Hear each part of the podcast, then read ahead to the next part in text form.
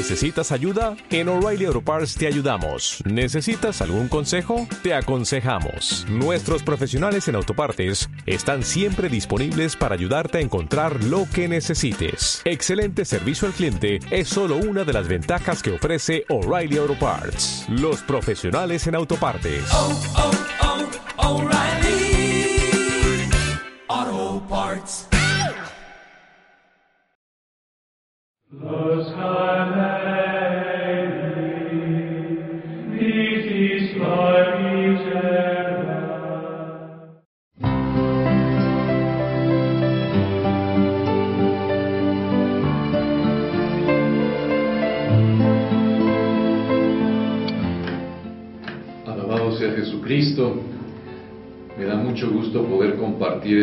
Reflexión sobre la afectividad en la vida consagrada.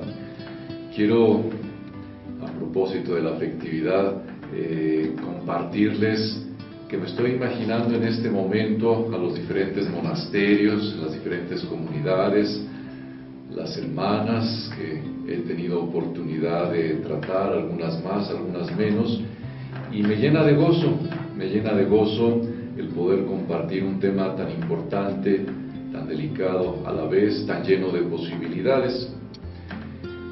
Y para poder, para poder avanzar en esto me gustaría invitarles que traigan en este momento a su mente, a su corazón, cómo ha sido el trayecto, el recorrido en la vivencia de su afectividad, desde que tienen uso de razón, desde los primeros años, en la etapa de la adolescencia, en la juventud, antes de entrar al Carmelo, al Carmelo, después de entrar al Carmelo, matizada, enriquecida por la vivencia de la consagración, en fin, que traigan a su mente y a su corazón este recorrido seguramente lleno de claroscuros, el recorrido y la vivencia de la propia afectividad. Están llegando los recuerdos, vienen las imágenes, vienen también los interrogantes que han acompañado y te invito, hermana, a que elijas una imagen, ponle una imagen, un símbolo. Convierte este recuerdo, si es posible en este momento, en una parábola.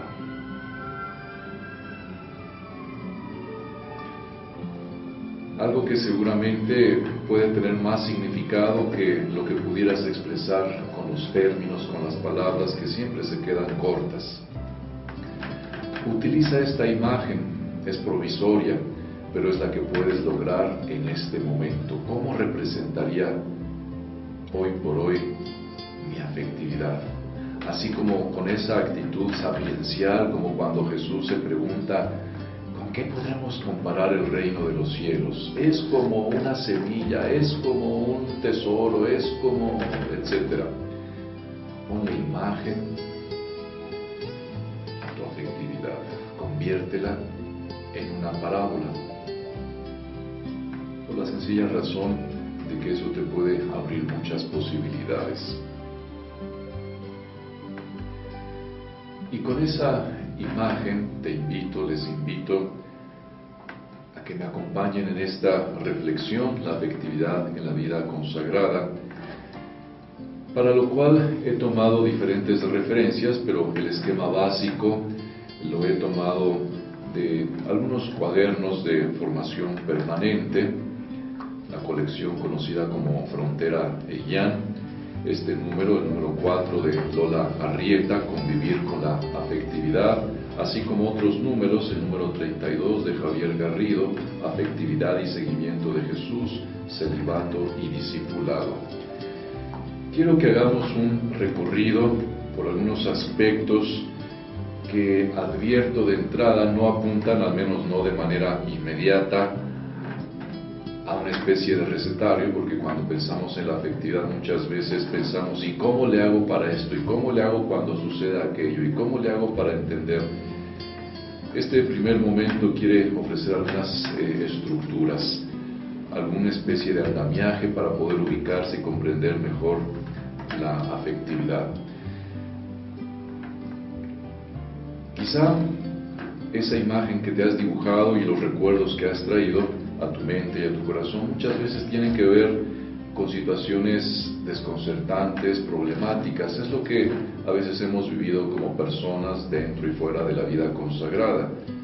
De tal forma que, sin pretenderlo, pero vamos haciendo de la afectividad más un problema a resolver que una dimensión a explotar, a potenciar, porque, digámoslo de una vez, la, afectividad no es algo que tengo, no es algo que hago, es una dimensión de quién soy y de cómo soy y de cómo elijo vivir. Bien, vamos a hacer un recorrido, el sentido de la propia vida, después abordaremos otro aspecto eh, que este cultivo y enriquecimiento de la afectividad supone eh, cultivar actitudes existenciales, supone también alimentar motivaciones de valor y mantener estructuras de posibilidad. Vamos con el primer punto, relacionar la afectividad con el sentido de la propia vida.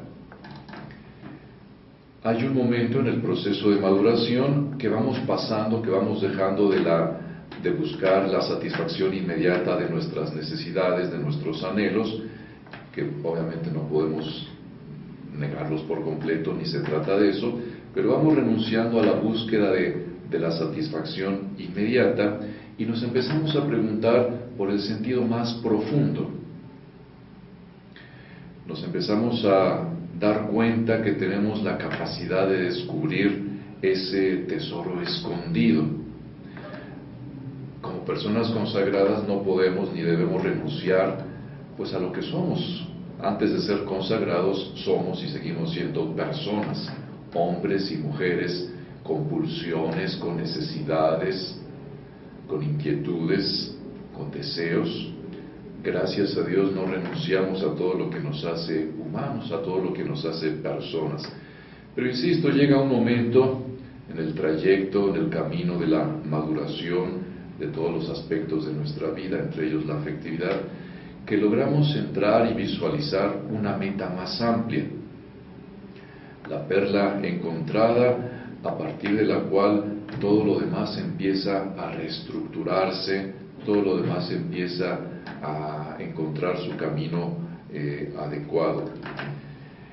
Y es entonces cuando estamos hablando del sentido de la vida y de la vocación, entender la llamada de Dios a una orientación específica, a una misión peculiar, es estar descubriendo la propia vocación, el propio sentido de vida. Entonces, en palabras de Lola Arrieta, en este cuaderno de convivir con la afectividad, podemos señalar la entrada a la afectividad madura es pues la capacidad de descubrir el sentido de la propia vida, trascenderse a sí mismo y construir con otros el proyecto común. Esto tiene elementos muy, muy peculiares. Descubrir el sentido de la propia vida, la trascendencia de uno mismo y la capacidad de llevar a cabo un proyecto, un proyecto común. ¿Cómo descubro el sentido de la, de la propia vida? Al mismo tiempo yo diría que es un don, es un regalo, me es dado el sentido, me lo ofrece el Señor. Y por otra parte, es una tarea, es un trabajo a realizar. Puedo elegir, puedo ir elaborando el sentido de mi propia vida. Sabemos por experiencia que hay muchas cosas que no podemos cambiar, pero siempre podremos asignarle, descubrirle un sentido. Y eso es una capacidad maravillosa, es la que nos permite eh, decidir el tono, el talante de nuestra afectividad. Esto supone, para pasar al segundo punto, cultivar actitudes existenciales. Obviamente el tono de esta reflexión pues suena así, suena muy existencial. Eh, más allá de, de la tentación de dar recetas de cómo vivir la afectividad, cómo hacerla en este caso, alguna cosa mencionaré, pero básicamente se trata, ya lo mencioné al principio, de ofrecer una estructura que funcione como un andamiaje, que se pueda integrar a la propia experiencia para recorrer el camino del propio crecimiento. ¿Cuáles son esas actitudes existenciales? Algunas de ellas, por supuesto, que nada de lo que se diga tiene eh, la pretensión de agotar el tema. En primer lugar, supone pasar por la prueba del desconcierto. Así de sencillo. Sabemos, porque hemos experimentado muchas veces en la vida, que no todo resulta como quiero, que cuando creo que he descubierto y puedo darle nombre a lo que siento, a lo que deseo, de repente me encuentro con mis propias inconsistencias, pienso una cosa, siento otra cosa, expreso algo todavía diferente. En las relaciones interpersonales, dentro o fuera del convento, no es la, no es la excepción. Eh, quiero algo, necesito algo y espero que los demás tal vez lo adivinen o deseo algo y hago todo lo contrario para conseguirlo, en fin, una de las actitudes existenciales es pasar la prueba del desconcierto. Hay momentos de oscuridad, no lo entiendo todo, el futuro no está en mis manos, no todo lo puedo controlar, aun cuando tengo el deseo, muchas veces me viene el deseo de controlar, como me decía alguna persona, cuando me doy cuenta que no puedo controlarlo todo, pues entonces controlo mis deseos de controlar. Bueno, el chiste es controlar algo, ¿verdad? Eh, pasar por esta prueba del desconcierto es sencillamente descubrirme ambiguo, eh, descubrirme peregrino, descubrirme en tránsito hacia algo, hacia algo más pleno. En el desconcierto, la afectividad deja de tener expectativas controladas por nosotros mismos para entrar en una dinámica de reestructuración profunda. Y eso también hay que reconocerlo por experiencia, no es grato. Aun cuando de manera intelectual pueda entender que necesito pasar por un cierto proceso de desajuste, de soltar mis seguridades, finalmente nunca es grato y muchas veces pues es la tentación de volver atrás a la seguridad de Egipto, por usar esta imagen ya tan conocida de, la experiencia del, del éxodo. Además de pasar por la prueba del desconcierto, ¿qué otra actitud existencial? Pues pasar por la prueba misma del dolor. Eh, es un compañero de camino, el dolor es un compañero de camino. Quien ama sabe que en algún momento dado o en muchos momentos tendrá que tocar, experimentar en la propia carne el dolor. Y lo mismo se trate del amor a las personas que nos rodean, el amor a la propia familia, el amor a los compañeros, eh, el amor eh, a la vocación, el amor a Dios mismo, el amor al reino. De alguna manera el dolor nos va acompañando. Nada tiene que ver con que lo busquemos con un sentido un tanto masoquista, nada por el estilo. simplemente sabemos que eh, nos dolemos o experimentamos el dolor porque necesitamos, porque deseamos, porque amamos. El dolor está ahí en cada etapa del crecimiento, es el dolor del crecimiento. Nos habla y nos permite experimentar nuestras separaciones, nuestras frustraciones, nuestra, nuestra impotencia. ¿Qué decir? Muchas personas han hecho del dolor un estilo de vida, tal vez sin pretenderlo, quizás sin buscarlo de manera consciente, pero el dolor no es, nunca es un fin en sí mismo, no puede serlo. Si bien es cierto, es compañero de camino, pero tiene una función, tiene una función de maduración, de tal manera que si estoy experimentando el dolor y no estoy haciendo lo necesario de tal manera que pueda madurar con ese dolor, pues entonces es un desperdicio, es un desperdicio. que nos está cerrando a unas posibilidades mayores. Junto con la prueba del desconcierto, junto con la prueba del dolor, aunque suene raro decirlo, está también como una actitud existencial a cultivar, soportar la prueba del amor. Sin duda, el amor, amar es la realidad más misteriosa, más hermosa y más temible al mismo tiempo. Sencillamente porque significa atrever a entregarme, entrar en un contacto profundo, establecer relaciones significativas, encontrar precisamente el sentido de quién soy en relación con los demás. Es arriesgarse al despertar pleno de nuestro ser sin quedarnos en las capas superficiales del pensar y del sentir.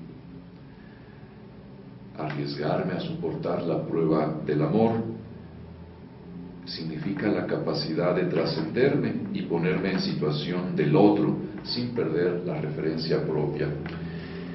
Y aquí quiero recoger un poco tanto mi propia experiencia, lo que he visto en diferentes comunidades eh, de personas consagradas, en todo tipo de institutos masculinos y femeninos, y me encuentro con la paradoja que seguramente no será nueva tampoco para ustedes, que hemos hecho una opción por el amor.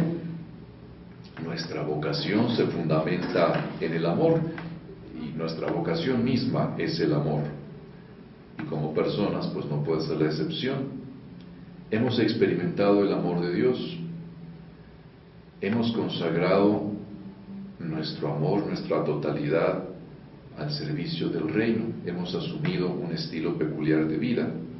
Y sin embargo, a veces pareceríamos las personas que encontramos más dificultad en expresar el amor, no por falta de capacidad, creo yo que es porque chocan en nuestro interior diferentes parámetros, diferentes niveles. Experimentamos profundamente la fuerza del amor, porque es nuestra vida, es nuestra vocación, hemos, hecho, hemos sido hechos para, para el amor, para amar, y sin embargo,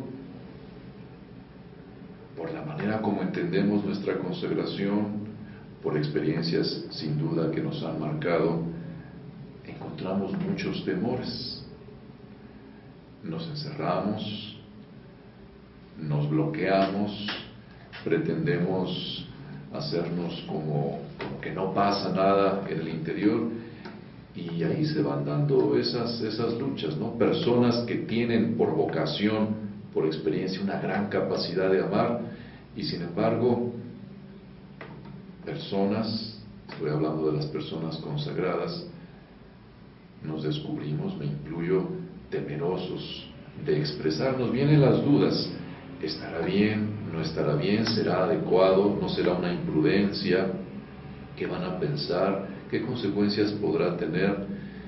Y no estoy diciendo que todos nuestros temores sean infundados, hay que decirlo con realismo. Antes como ahora, en los terrenos de la afectividad, de la sexualidad, en el contexto, desde luego, de la vida consagrada del que estamos hablando, han pasado cosas y siguen pasando y supongo que seguirán pasando. Es decir, no todos los temores están infundados. La precaución, la prudencia, eh, creo que nos van guiando, pero también el temor el no querer enterarnos, el no querer tocar a veces ni siquiera los temas, pues nos hace mucho daño. Suena paradójica la expresión soportar la prueba del amor. ¿Cómo decir a personas que tienen por vocación el amor que hay que soportar la prueba del amor? Muchos de los miedos, muchos de los miedos nacen porque nos hacemos eh, fantasías, tememos tememos ser lastimados, tememos el abandono, tememos el no ser correspondidos, en fin, tantas y tantas cosas. Y esto quizá nos pueda permitir abordar un siguiente punto que tiene que ver, además de, además de buscar y encontrar el sentido de la propia vida que mencioné en el primer punto, además de exigir y cultivar eh, actitudes existenciales, eh, exige también alimentar motivaciones de valor. ¿Cuáles son estas motivaciones de valor? Esto exige vivir en una actitud de continuo discernimiento y elegir y acariciar las motivaciones o valores acordes con mi estilo de vida, siguiendo aquella máxima paulina, todo me es lícito, todo me está permitido, pero no todo me conviene, todo me es lícito, pero no me haré esclavo de nada. ¿Cuáles son entonces las motivaciones de valor o motivaciones valores que pudieran ser acordes a nuestro estilo de vida, el que hemos asumido como personas que responden a un llamado? Por ejemplo, eh, contar con un proyecto personal en el que no solo tenga cabida el, el, entender la propia afectividad, sino que sea como la columna vertebral del proyecto personal que desde luego ha de estar en comunión, en sintonía eh, con el proyecto comunitario. El proyecto personal recoge la forma peculiar de tomar mi vida en mis propias manos. Supone la respuesta al interrogante de qué hago efectivamente con ella. Pero podemos correr el riesgo de que se trate de un proyecto demasiado idealizado, demasiado fantasioso, lleno de expectativas, o en su caso simplemente lleno de buenos deseos, ideales que quizá están por encima de mis posibilidades. El proyecto idealizado me sitúa entonces en la dinámica de la imagen, es como la imagen que quisiera eh, cuidar o cultivar, eh, agradar a los demás, cumplir sus expectativas, vivir por encima de mis posibilidades, exigir y juzgar a otros con la misma medida, bueno, pues pueden mantenerme en ese proyecto idealizado, simplemente que rebasa, que rebasa lo que realmente puede conducirme a la madurez.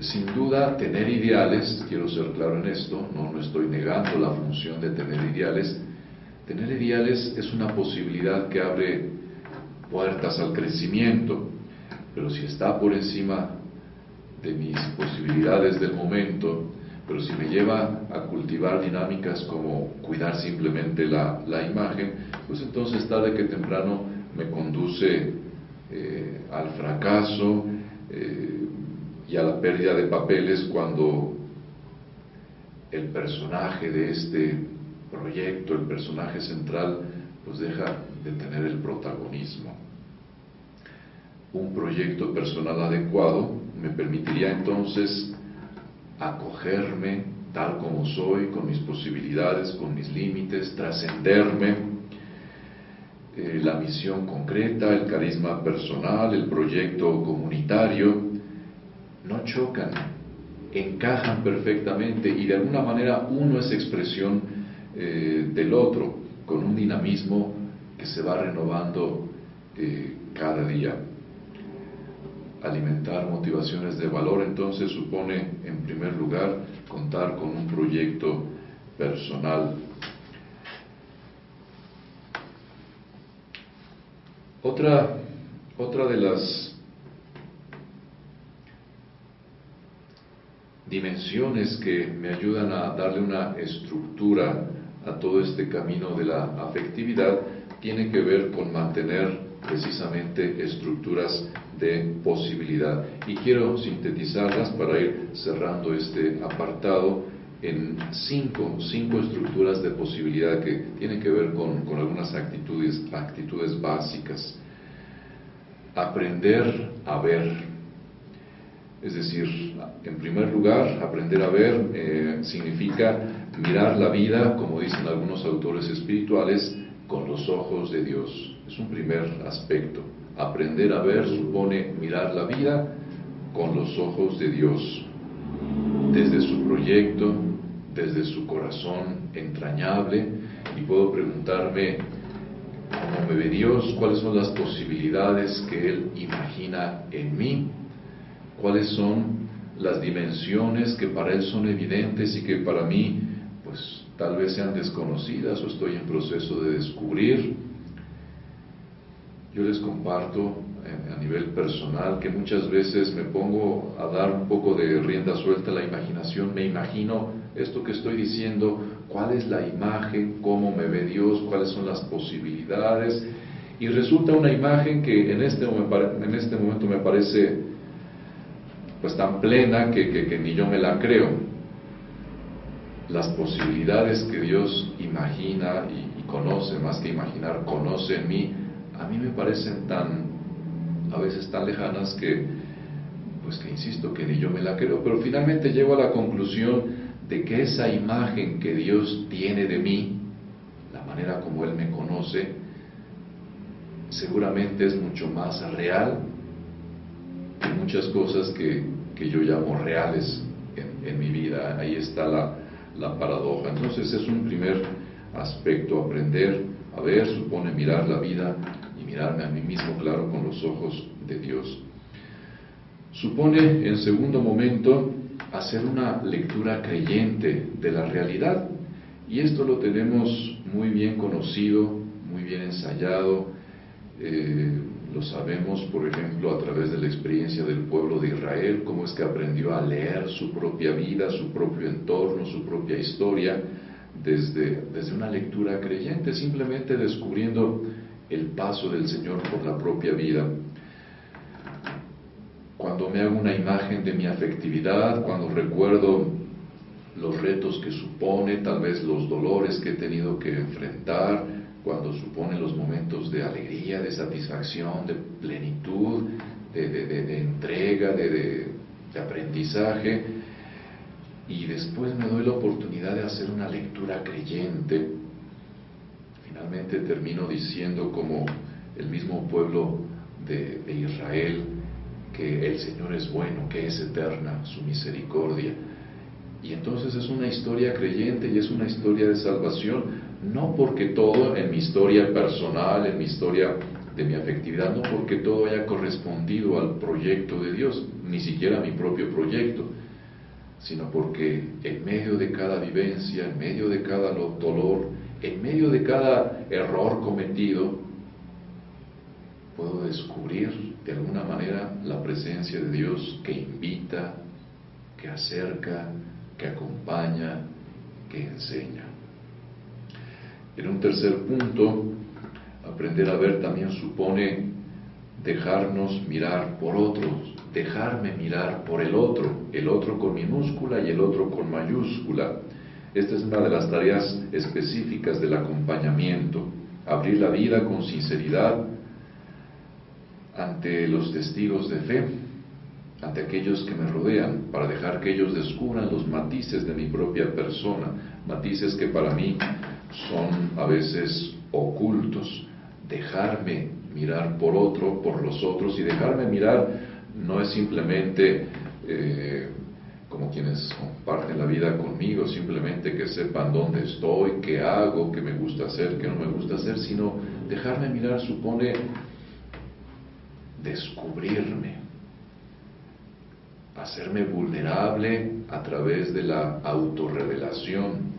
Cuando hablo de mi propia experiencia de fe, cuando hablo de mis afectos, de mis necesidades, de mis temores, de mis logros, de mis riesgos, dejarme mirar por otro, porque finalmente eh, nos ayudan los demás a, descubrir facetas que, que no conocemos.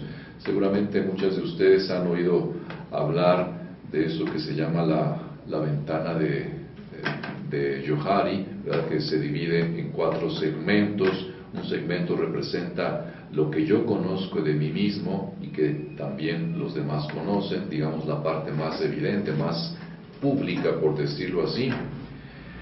Un segundo segmento de esa ventana de Yohari que tiene que ver con mi persona es lo que yo conozco de mí, pero que no he revelado a los demás. Los demás no conocen de mí. Algunos tal vez lo irán descubriendo, pero básicamente es lo que yo conozco de mí y los demás no conocen. Un tercer segmento es aquello que los demás conocen de mí, pero que yo desconozco no me ha sido revelado, no me es tan evidente. Y por supuesto un cuarto segmento es lo que ni los demás ni yo conozco o conocemos. Vamos a hacer una pausa en este momento.